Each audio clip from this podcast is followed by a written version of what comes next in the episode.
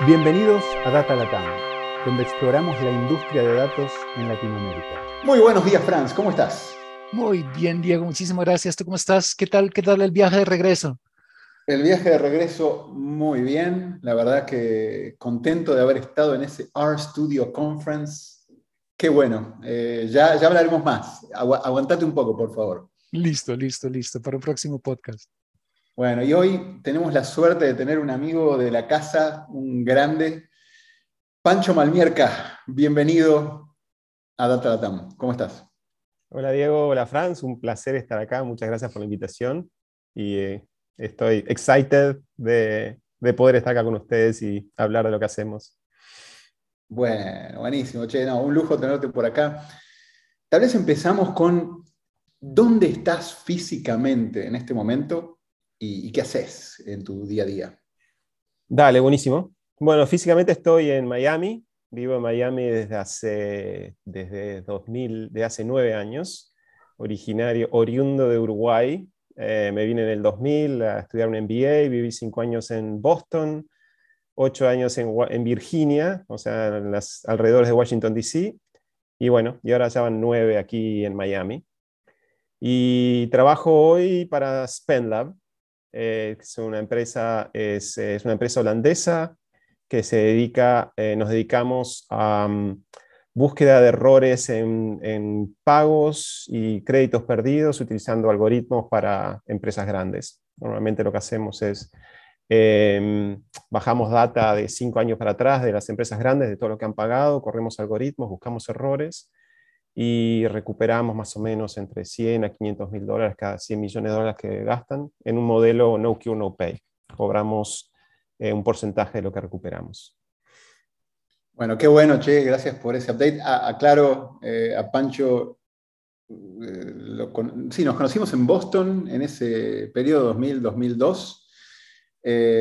Pancho era uno de esos que, estando en Harvard, en HBS, haciendo el MBA, tenía un perfil también bastante MIT eh, y creo que, bueno, así fue como entablamos la conversación y, nos conocimos y un lujo, che, ver este uruguayo haciendo todo lo que has hecho. Y tal vez, Pancho, para la audiencia también, ¿por qué no contás un poco cómo fue así breve tu pasado? ¿Qué estudiaste? Pre-MBA, pero después ya eh, del MBA, ¿qué hiciste? ¿Cuál fue tu carrera y cómo llegaste a donde estás hoy en día? Dale, buenísimo. Em, bueno, en Uruguay estudié en la Facultad de Ingeniería, eh, estudié, soy ingeniero eléctrico en telecomunicaciones. Siempre me gustó mucho además la parte técnica, la parte de software y desarrollo. Em, eh, cuando salí de la universidad ya, trabajé un año en servicio técnico, increíble ahí, arreglando, eh, arreglando instalando sistemas Unix, eh, limpiando virus, ese tipo de cosas. Ahí estaba el MIT, ¿ves? Ahí estaba. Sí, sí, sí, sí, eh, la verdad me encantaba ese trabajo, pero bueno, en Uruguay no pagaba mucho, la verdad. Entonces, eh, ahí ya me metí una beta más de supply chain. Entonces me empecé como en una empresa americana como gerente de operaciones. Em, y ya desde ese momento me encantó mucho la parte de supply chain, la parte analítica en realidad. O sea, la parte de manejar cajas y todo eso, no, pero la parte de forecasting, optimización de inventario. Entonces ya desde ese momento ya empecé a trabajar con bases de datos y todo eso, enfocándome mucho en la parte analítica. Ahí, después de cuatro años, en el 2000, me vine, hice el MBA en Harvard y ahí entré en Lucent, también otro punto en común que tenemos del pasado. Trabajé en Lucent Technologies por ocho años, eh, por seis años en realidad En compras, en instalaciones de, RPs, o sea, hice dos, eh, y, servicios también, trabajé en el área de servicios. Eh, y ahí ya estaba bastante mentalizado que me gustaba mucho la parte esta de más de, mejora de procesos, ¿no? Eh, entonces de Lucent me fui a una empresa de consultoría, hice un año de supply chain consulting y después Accenture. Ahí fue donde empecé a migrar eh, bastante más hasta es, hacia este área de Analytics as a Service. Entonces ahí hacía venta, de, eh, venta y delivery de Analytics as a Service. En lugar de vender, el challenge que teníamos ahí es que todavía yo creo que sigue existiendo con los clientes, es los clientes compran todas estas herramientas nuevas de Analytics y no tienen que gente, gente que las use, no las saben usar. Entonces nuestra oferta en ese momento era, no te preocupes, yo te pongo el team y te vendo el valor, te vendo eh, reducción de inventario de 20%, no te vendo una herramienta, un algoritmo que lo hace, sino te digo, yo te lo, te lo logro. Y es un poco el camino que de 2010 en adelante me empezó a guiar. Hice eso en Accenture por cuatro años, después en Brightstar aquí, que fue la empresa que me trajo Miami, em, haciendo eh, también igual venta de servicios enfocados en deliver value. Eh, y finalmente hace dos años, eh, SpendLab. Em, en todos esos caminos de empresa grande, viste cómo son las empresas grandes, ¿no? Siempre hay todo tipo de barreras y todo tipo de restricciones y business case que tienes que hacer para implementar herramientas. Entonces siempre fue medio con lo que teníamos a mano, Excel, Power BI y rebuscándonos. Pero yo quería realmente llevarlo un paso más y, bueno, SpendLab es una herramienta que el core es este desarrollo de plataformas analíticas y algoritmos con un buen team de ingeniería atrás haciendo estos desarrollos. Entonces me encantó la idea de moverme a una empresa más pequeña em, y enfocarnos en eso, service, value as a service, en este rubro que en realidad no es de supply chain, pero al final del día data es data. Entonces mi rol aquí ha sido, eh, uno es la expansión fuera de Holanda. Esta empresa ha operado en Holanda por 10 años, entonces la, estamos creciendo globalmente. Entonces hace dos años abrí la oficina en Miami y estamos vendiendo y haciendo proyectos en Latinoamérica, y US principalmente, Colombia, México, US. Hicimos un proyecto en Australia, ahora tenemos un proyecto en APAC, así que es global. Y dos, también eh, pensando cómo evolucionar el producto, o sea, el, servicio de la plataforma que brindamos para clientes más grandes y para globalizarla. O sea, entonces mi rol, yo soy CEO de Spenlavoy y tengo esos dos roles. Uno es estrategia y de producto y trabajar con los product eh, eh, owners eh, para evolucionar el producto más hacia un método más de SaaS y subscription. Y dos, vender y entregar y, y, y, deliver servicios em, a clientes en, en Américas. Buenísimo, buenísimo. Mira, ahora volvemos a, tu presente con SpendLab, pero tenía ganas de agarrar esa etapa en la cual hiciste con Accenture o con Brightstar, eh, donde te tocaba hablar con empresas que tal vez tenían ya sus grupos de analítica internamente, que tenían tal vez su Chief Data Officer o no, porque eso fue evolucionando en los últimos años. Sí. Y vos llegabas con la propuesta de, no, no, mira, lo podemos hacer por fuera. Entonces, esa dinámica de equipos a lo interno tratando de crear esos grupos de analítica y empresas que llegaban a ofrecer el valor, como lo mencionás vos, ¿tenés ¿Puedes comentar un poco cómo fue evolucionando en los años en que estuviste en eso, el, tema de fortalecer equipos versus complementarlos con gente de afuera, como Accenture u otras, que, llegan a aportar valor? Sí, sí, o sea, yo creo que hay dos dimensiones ahí. Uno es el tamaño de la empresa. Empresas muy grandes tienen estos equipos, empresas no tan grandes no los tienen.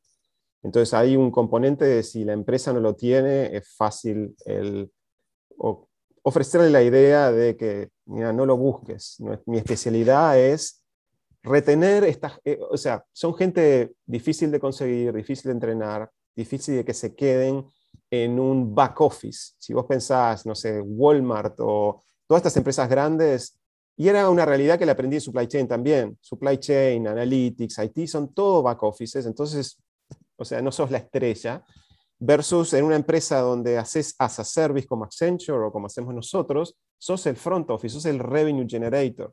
Entonces un trabajo, el mismo la misma función es mucho más exciting hacerla como data science, como, como IT as a service, como optimización as a service.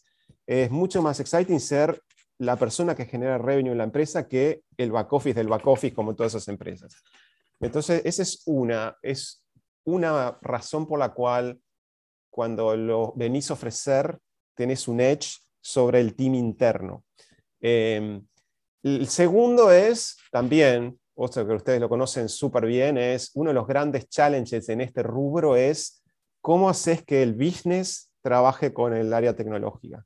hay un divide, una división ahí de lenguaje, de entenderse entre ellos, que es súper, es, es compleja, porque el business, la mayoría sabe mucho del business, no saben de la parte técnica, y los técnicos saben mucho de las herramientas que están disponibles para aplicar, pero no saben la parte de business. Entonces, yo creo que realmente el mayor valor se genera cuando esos dos teams pueden trabajar juntos, aprenden de cada uno y tenés alguien de tecnología que empieza a aprender un poco de business y alguien de business que empieza a aprender un poco de tecnología y cuando tenés esa fusión generas muchísimo más valor que cuando se están mandando requerimientos over the wall, ¿no?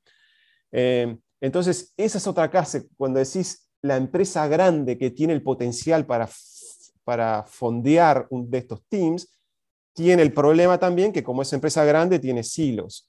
Entonces está para eh, la persona de tecnología que tiene que hablar con el de business, si tenés, encontrás dos que pueden colaborar entre ellos, tenés colaboración.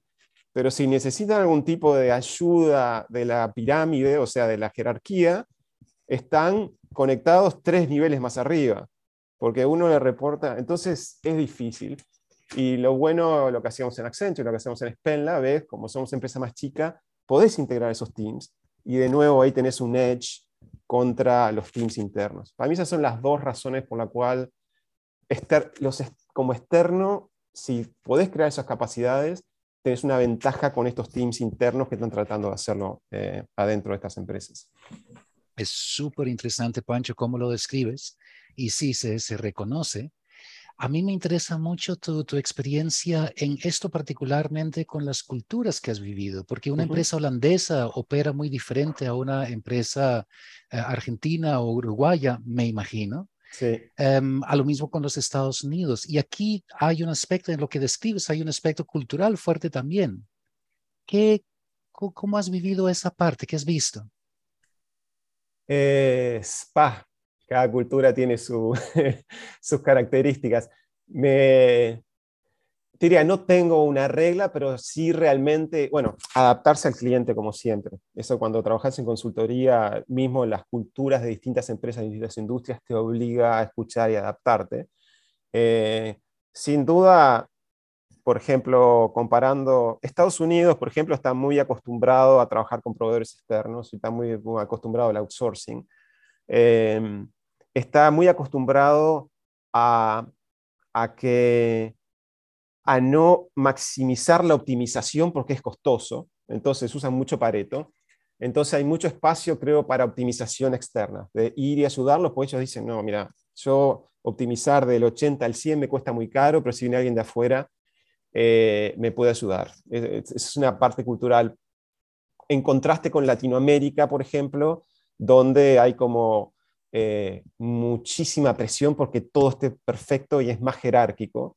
Entonces ahí hay que ser más cauteloso, por ejemplo, cómo presentas este tipo de proyectos, porque siempre, como es más jerárquico en general y varía por país, yo creo que México, por ejemplo, es mucho más jerárquico que Colombia, em, eh, la gente tiene miedo. Cuando vas a, presentar eh, oportunidades de optimización y mejora, su primer pensamiento es qué error me van a encontrar y qué, o sea, y qué me vas a poner. Eh, versus en US es, uy, buenísimo, ¿cómo me, puedes ayudar a que mi trabajo sea mejor? Noto eso en Colombia versus México. En Colombia veo también la gente es muy orgullosa de su trabajo y te reciben mejor y te dan ideas, versus en México a veces van más cautelosos. Eh, en el sur, Río, Río la Plata, un, un, palo ahí para, para los nuestros, que siempre creemos que sabemos todo, entonces está un poco la cultura, ¿qué me vas a venir a enseñar a mí? Pero bueno. Estos uruguayos. este, así que bueno, sí. Así que ahí, Franz, cada uno tiene su cultura, pero bueno, los todos tienen los problemas similares y es la manera, es mucho eso lo que nos enseñan de comunicación, también en HR y todo eso, es entender un poco la cultura y buscar la manera de comunicarte con ellos en un lenguaje común, eso es lo que abre la puerta. Y me imagino que en el caso de SpendLab te toca, llegas a departamentos de finanzas que están haciendo y manejando toda la operación. Eh, probablemente dicen, bueno, sí, estamos manejando todo lo que podemos manejar. Eh, llegás, les propones con tu producto, eh, dame datos y, yo te ayudo. ¿Cómo, y, lo pregunto más desde la perspectiva de alguien que tiene un producto que usa data, y ahora nos vamos a meter en ese detalle, pero ¿cómo es entonces el, la interacción? Me interesa mucho para cualquier emprendedor que está haciendo productos de datos, cómo interactuar con empresas, me parece una linda... Dale, eh, yo creo que, y viste, yo en Accenture también trabajaba con datos y la, la resistencia para obtener datos y todo eso era, era compleja. Realmente una cosa súper buena en SpenLab eh, que han hecho antes y que hemos evolucionado, con, yo he evolucionado con, con, el grupo y que es una buena lección para otras empresas, porque lo hablo con otras empresas que trabajan con datos y me, me cuentan un poco las, las barreras que tienen que cruzar similares a las que yo tenía que cruzar antes.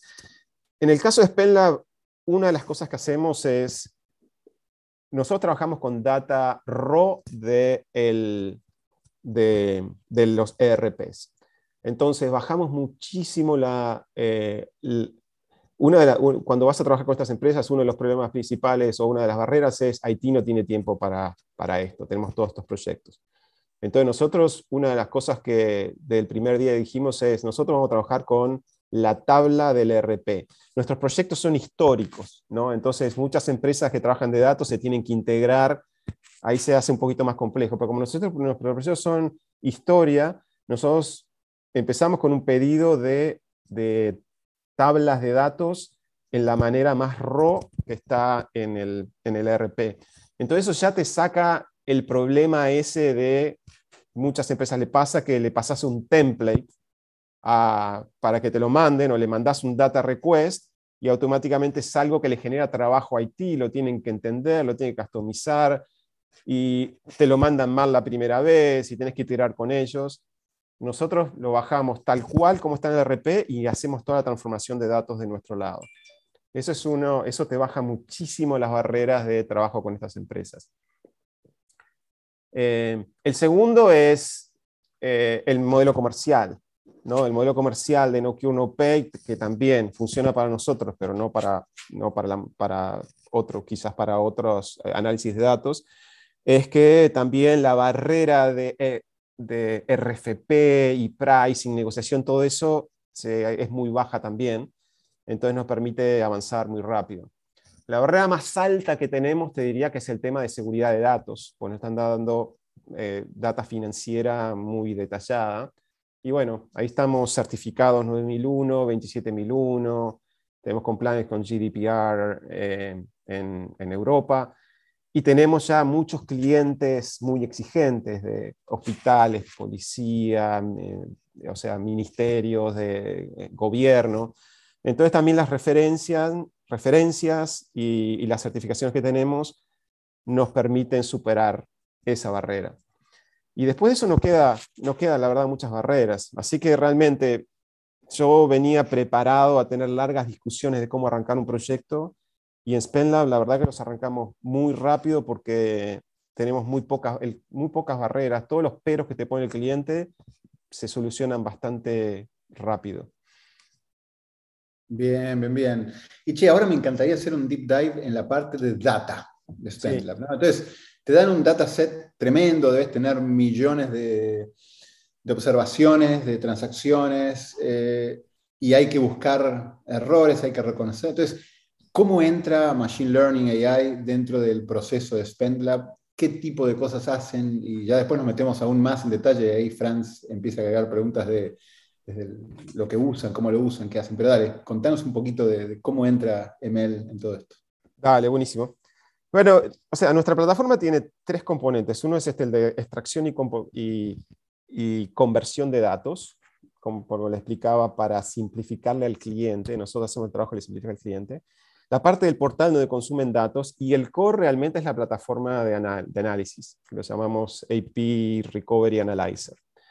Em, ahí es donde corren todos los algoritmos. Y básicamente lo que hace la plataforma es, es una plataforma de detección de riesgo. Durante los últimos 10 años, nosotros empezamos, como todas las empresas que hacen esto, auditando a mano en Excel y mirando you facturas. Em, y hace cinco empezamos a convertir a código mucho eso que hacíamos, ¿no? Entonces, si tú miras la plataforma hoy, hay distintos tipos de algoritmos. Eh, los rule-based, que son muchos, comparación de, de referencias, si la referencia es similar, es igual. Entonces, eso que es, parece sencillo, hay infinitas combinaciones, ¿viste? porque hay documentos que se escanean, entonces los números quizás no sean exactamente el mismo. Entonces hay muchísima cosa que está implementada eh, rule-based, que cada uno de esos de esos algoritmos está como que emulando lo que un auditor está buscando. Em, después tenemos otros que son estadísticos y principalmente para eliminación de ruido. Este es uno de los grandes problemas que, tenemos en este tipo de búsqueda, que es lo mismo que eh, nos pasa, ¿viste? Cuando hay eh, detección de fraude en tarjeta de crédito, que sean todos estos mensajes, si sos tú, y siempre sos tú, la mayoría.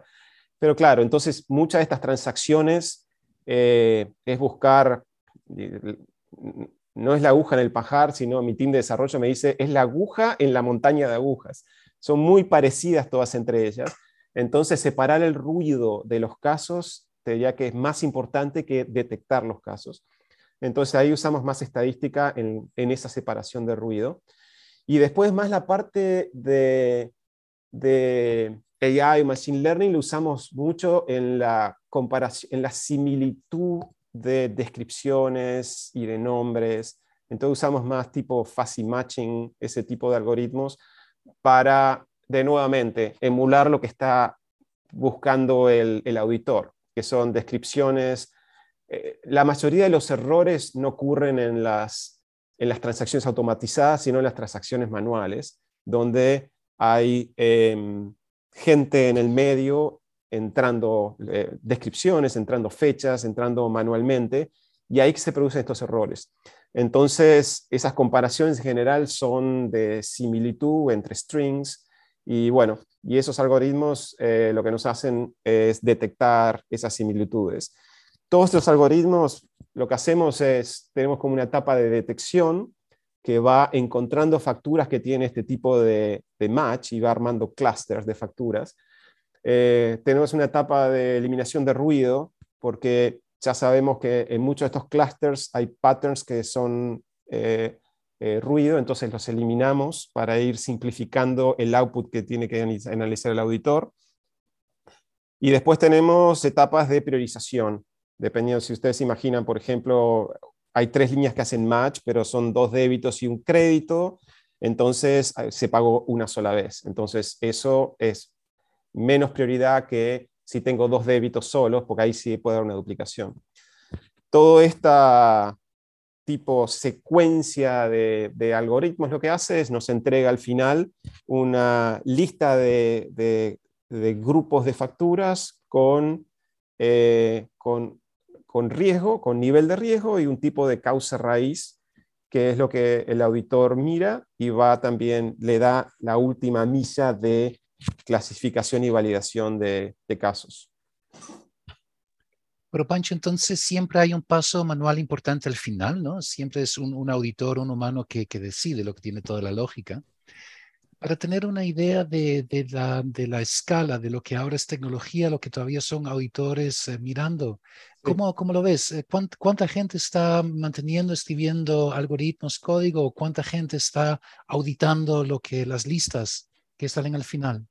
Sí, normalmente es, o sea, toda nuestra inversión es en la mejora de los algoritmos. Entonces, si tú miras el team, eh, en el product development de algoritmos somos tres principalmente que estamos dedicándole por lo menos 50% de nuestro tiempo a esto. Y no le dedicamos 100, porque para mí es súper importante que sigamos activos en auditoría, porque ahí es donde ves, ahí es donde ves y aprendes.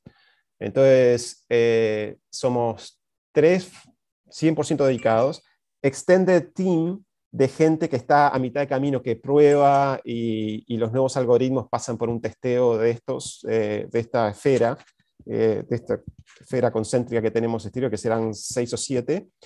Eh, y después están los auditores, que en Holanda son como 100 y en, y en Américas somos tres, tres o cuatro. Ahora te cuento por qué esa diferencia. Eh, y después del lado de desarrollo, hay unos 15 más o menos desarrolladores En la parte de algoritmos serán tres o cuatro y los otros están desarrollando las otras eh, plataformas, reporting, data. Em, y, cómo se divide entre la división de trabajo entre tecnología y gente, ¿no? También, o sea, lo que los algoritmos hacen es le dan un nivel de riesgo. Entonces yo te diría que el nivel de riesgo más alto se lo podemos presentar directamente al cliente como sale. Entonces eso tiene, no sé, no, 95% algoritmo, 5% alguien que lo valida por las dudas, pero muy rápido. Cuando empezás a, es como si fueran tamices, ¿no? ¿Viste? Tamices, cuando hay otros que son a riesgo medio, entonces en esos eh, hay más ruido y encontramos, pero encontramos casos. Entonces, esos sí requieren quizás un 50 y 50. Entonces, en, en, esos eh, riesgo medio, igual ponemos auditores en este 50-50 porque hay casos que vale la pena encontrar, pero los algoritmos no están al nivel de poder separar, de llegar a ese 90-10. Entonces eso genera dos tareas. Uno es auditar para generar plata, porque todo lo que recuperamos se vuelve revenue para nosotros. Entonces tenemos una ecuación ahí de horas de auditor versus cuánto vamos a recuperar, y así como manejamos el profitability del proyecto.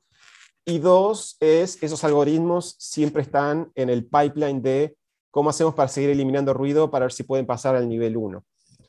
Así que un poco es así, siempre hay como que algoritmos que funcionan 90-10 y eso pasa en derecho, y todos los demás están en este proceso evolutivo que me reducen muchísimo el trabajo, porque si no lo corriera, el auditor tendría que ver un millón de líneas, pero entonces el auditor termina viendo no sé, 5.000 líneas o 3.000 líneas para encontrar 100 casos. Y sí, en lugar de llevarle un minuto, como es el primer caso, le lleva 6 horas, pero encuentra casos que pagan por esas 6 horas y nos dan el profit. Súper interesante. Y em, bueno, Diego ya anunció que yo iba a hacer esa pregunta, pero ¿cuál, cuál tecnologías usan? ¿Qué usan para, para escribir, definir los algoritmos? Sí, bueno, ahí también hemos hecho una evolución en el último año que creo que eh, es súper interesante y va atada a lo que les hablaba un poco de la comunicación entre tecnología y, em, eh, y business. Em, todo esto corre, o sea, los desarrolladores eh, desarrollan todos los algoritmos en C Sharp y corre en un cloud. así es como la herramienta histórica ha funcionado y es monolítica, o sea, one size fit all para todos los vendors, para todos los clientes. Em, eso hace un año funcionaba así, y entonces cuando nosotros queríamos desarrollar algoritmos nuevos, había que meterlo por el proceso de producción. Entonces hacías un tweak, hacías un PBI que lo poníamos en el, sprint, lo lanzaban, lo testeábamos, nos llevaba dos, tres meses hasta que hasta que realmente podíamos testear ese algoritmo y después modificación, ciclos de meses. Entonces, el año pasado, finalmente juntamos el team tecnológico con el team de business, luego de un esfuerzo y también eh, challenge cultural, porque realmente el team de tecnología me decía, no, no distraigamos a los desarrolladores con los del negocio, porque los del negocio nunca saben lo que quieren, todos esos tipos de discusiones. Pero acordamos juntarnos y uno de los desarrolladores tuvo una idea fantástica que fue desarrollar un lenguaje low code para que los auditores pudieran desarrollar y testear sus propios algoritmos. Así que a fin del año pasado desarrollamos este lenguaje de low code donde están muchas de las funciones que nosotros ya usábamos, em, pero nos permitió convertir cada uno de esos algoritmos que estaban en un código C Sharp de, no sé, 30 líneas cada uno, que nosotros los convertimos en un en unos archivos pequeños que los llamamos RAL files de 10 líneas, donde decimos qué tipo de check queremos hacer, qué grupos, qué, filtro de ruido. Y ahí empezamos una, colaboración mucho más eh, unida entre tecnología y business.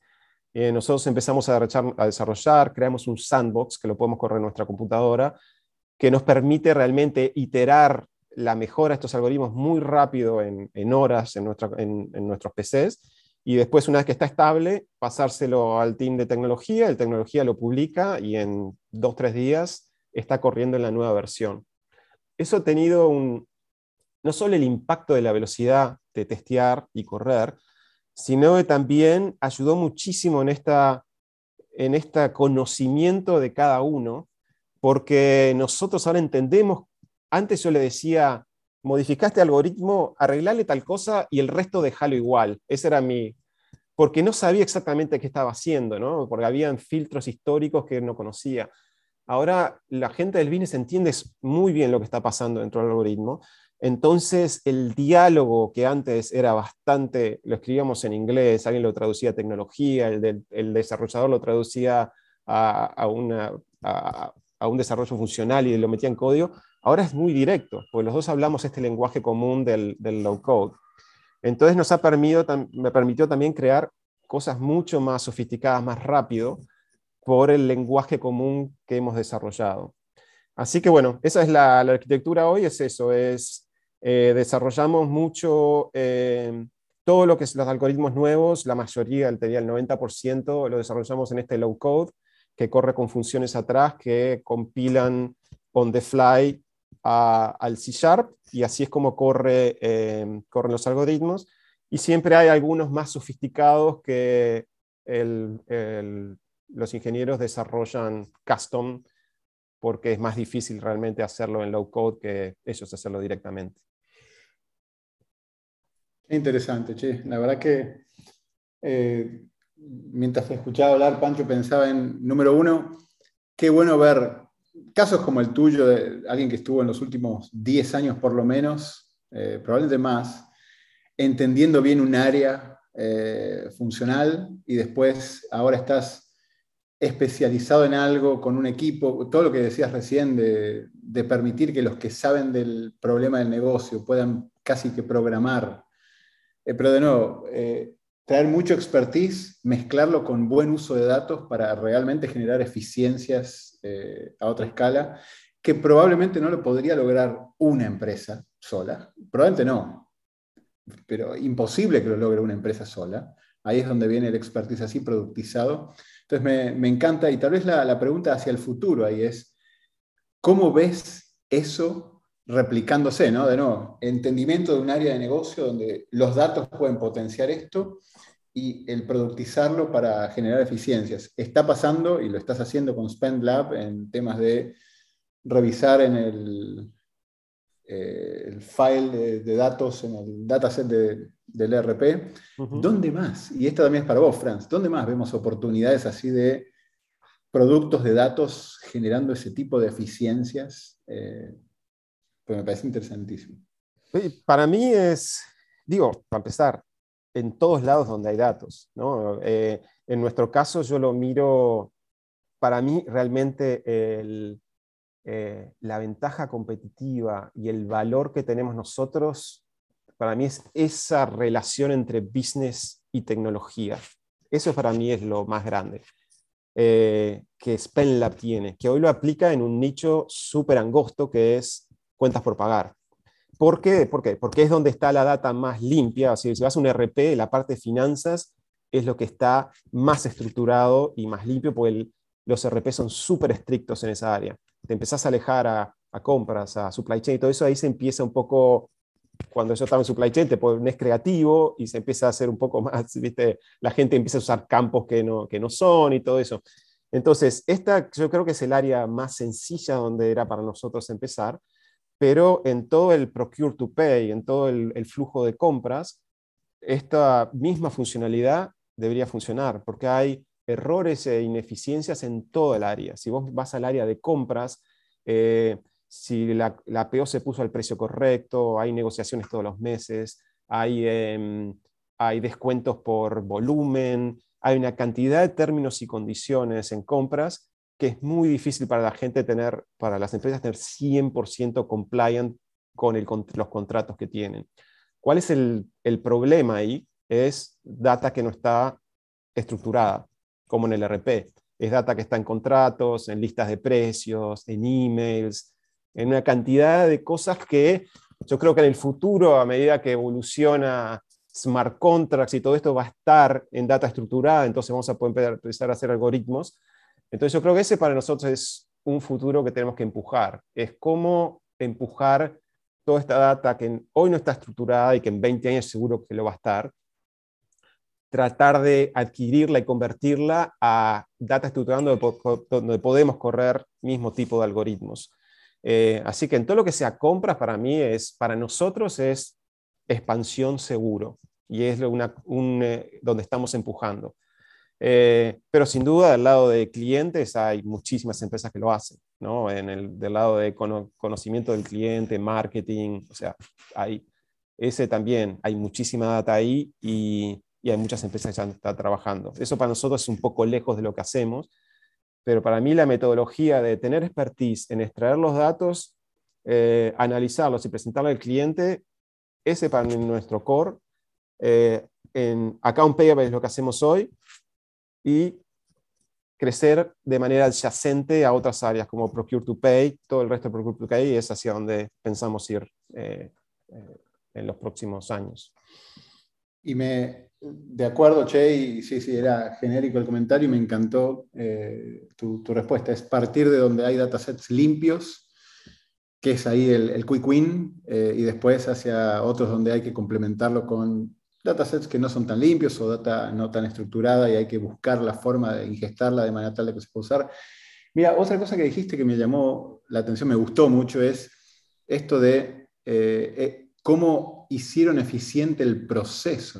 Eh, primero era el, que sabía, le hablaba a alguien que lo transformaba en esto, que, que llegaba a código cuatro iteraciones después, versus el, el low code para permitir que A los de negocios entiendan el algoritmo y a la vez puedan jugar, tengan ese, vos lo llamaste como era un eh, workbench. Sandbox. Eh, sandbox, exacto, el sandbox donde pueden jugar, experimentar y ver resultados rápidos. Me parece genial y creo que eso es una tendencia fuerte, ¿no? En general, permitir que la gente que entiende del negocio se acerque más al código sin necesariamente tener que codear y complementar eso, como dijiste vos también después, con código en serio, diría Franz ahí, pero con código en serio para lograr eh, traer más rápido ese aprendizaje o ese conocimiento. Sí, y eso es, eso es otro culturalmente difícil también para el team tecnológico. O sea, porque que le digas al de tecnología, eh, haz este tweak, ponerlo en el sandbox, así lo probamos. O sea, es... Yo tengo, encontré una persona que está dispuesta a eso y trabajamos juntos y después que lo iteramos súper rápido y llegamos a lo que queremos, entra en el proceso de producción. Pero para los otros chicos que eran, son mucho más rígidos del team, eh, agregar algo al sandbox sin peer review, sin una semana que alguien revise el código, sin, eh, culturalmente para algunos de los desarrolladores es impensable. Entonces también, viste, es un poco eh, pensar quién del lado de desarrollo está más en esta zona gris que puede desarrollar así quick and dirty hasta que llegamos a la idea. Y después eso se lo pasas a alguien que es más tipo eh, production. Entonces van por todos los pasos, pero cuando ya le llega a él, ya está iterado con alguien de tecnología, entonces la idea está súper madura como para implementarla. Versus si querés iterar en production o en algo súper rígido, se vuelve tan largo que o sea, nunca te da el tiempo para llegar. Cuando terminas de desarrollar eso, lo que necesitabas ya es totalmente nuevo. Bien, no, no, clarísimo. Che, vamos llegando al final de esto y la pregunta clásica que hacemos es, eh, ¿cómo haces para mantenerte al día, estar en la cresta de la hora, tanto en temas de spending, temas de los procesos de, los clientes con los que trabajas o de temas de data? ¿Qué, ¿A qué conferencias vas? ¿A quién seguís? ¿Qué lees? ¿Con quién hablas? para estar, cuál es tu mecanismo para estar muy al día? Bueno, ya agregué Data la Tama al Apple Podcast de mi iPhone, así que bien, bien. ahí estamos. Eh, sí, o sea, yo siempre creo que viene eso desde la época de consultoría y de Accenture y toda esa época, es leer, leer online, papers. Eh, como lo que hacemos es muy específico, no es que tengo un blog que sigo. Yo la verdad uso, desde hace bastante tiempo uso Feedly, no sé si lo usan, que es tipo el RSS dated de mi edad. Pero claro, ahí tengo, tengo muchas cosas que sigo, yo que sé, desde MIT Sloan Management Review, HBR, eh, TechCrunch, Data Science Central, eh, viste, una cantidad de los tengo ahí y todos los días busco más artículos que me interesan, ¿no? De, por ejemplo, nosotros hacemos mucho este de fuzzy matching, yo no tengo que code, pero me interesa entender qué tipo de tecnologías se usan porque me permite tirarle ideas a los que sí están desarrollando para motivarlos. Eh, leo papers, o sea, mi área nunca fue finanzas y AP, era supply chain, entonces busco mucho, googleo por lo menos una dos veces por semana papers, white papers sobre eh, credit, card, eh, credit card fraud, qué se está usando para entender un poco y así que es, principalmente es, es eso. Y, y después también me gusta leer de empresas de software. Por ejemplo, escucho el podcast este, no sé si lo escuchan, de Nathan Latka, que todos los días hace un short de 5 minutos, 10 minutos de, sobre un SaaS company, sobre evaluation, cómo arrancaron, qué código usan, mismas preguntas que me estás haciendo aquí, o sea, de quién aprenden, que, a quién siguen. Y ese está bueno, pues bien cortito y, y, te entra en el mood de qué están haciendo otros y cómo van, viste, de 0 a, a 100 en 3, 4 años es principalmente mi... Ah, y lo otro que hago también bastante, que también es por mi inclinación de más técnica, es trato, o sea, eh, viste, trato de, de, hacer parte del coding yo. O sea, viste, por ejemplo, las bases de datos las, las, eh, las hago en SQL o si tengo que adaptar datos, los corro en Python. Eh, yo no tengo que hacer eso en production, pero usar herramientas técnicas o de data mining, bajo y pruebo herramientas nuevas, busco cuáles son las top 5 tools de data analysis, las bajo, las pruebo. Esa parte también me obliga un poco a, no, no para hacerlo yo y para utilizarlo, sino también que me da el lenguaje que necesito para hablar con el team técnico. Y ese es donde le veo el valor. Uno, me gusta mucho hacerlo porque me gusta la parte técnica, pero dos, lo que más me agrega es esa, el, eh, tener un lenguaje común con los técnicos para que podamos hacer esta simbiosis que te comentaba al principio, que es donde yo veo el mayor valor entre, yo entiendo lo, cómo ellos piensan, entonces le explico la parte del business en su lenguaje y ellos van entendiendo más la parte del business. Clarísimo, Che, y muy bueno, muy bueno el, desde leer hasta probar tools y mantenerte al día, genial.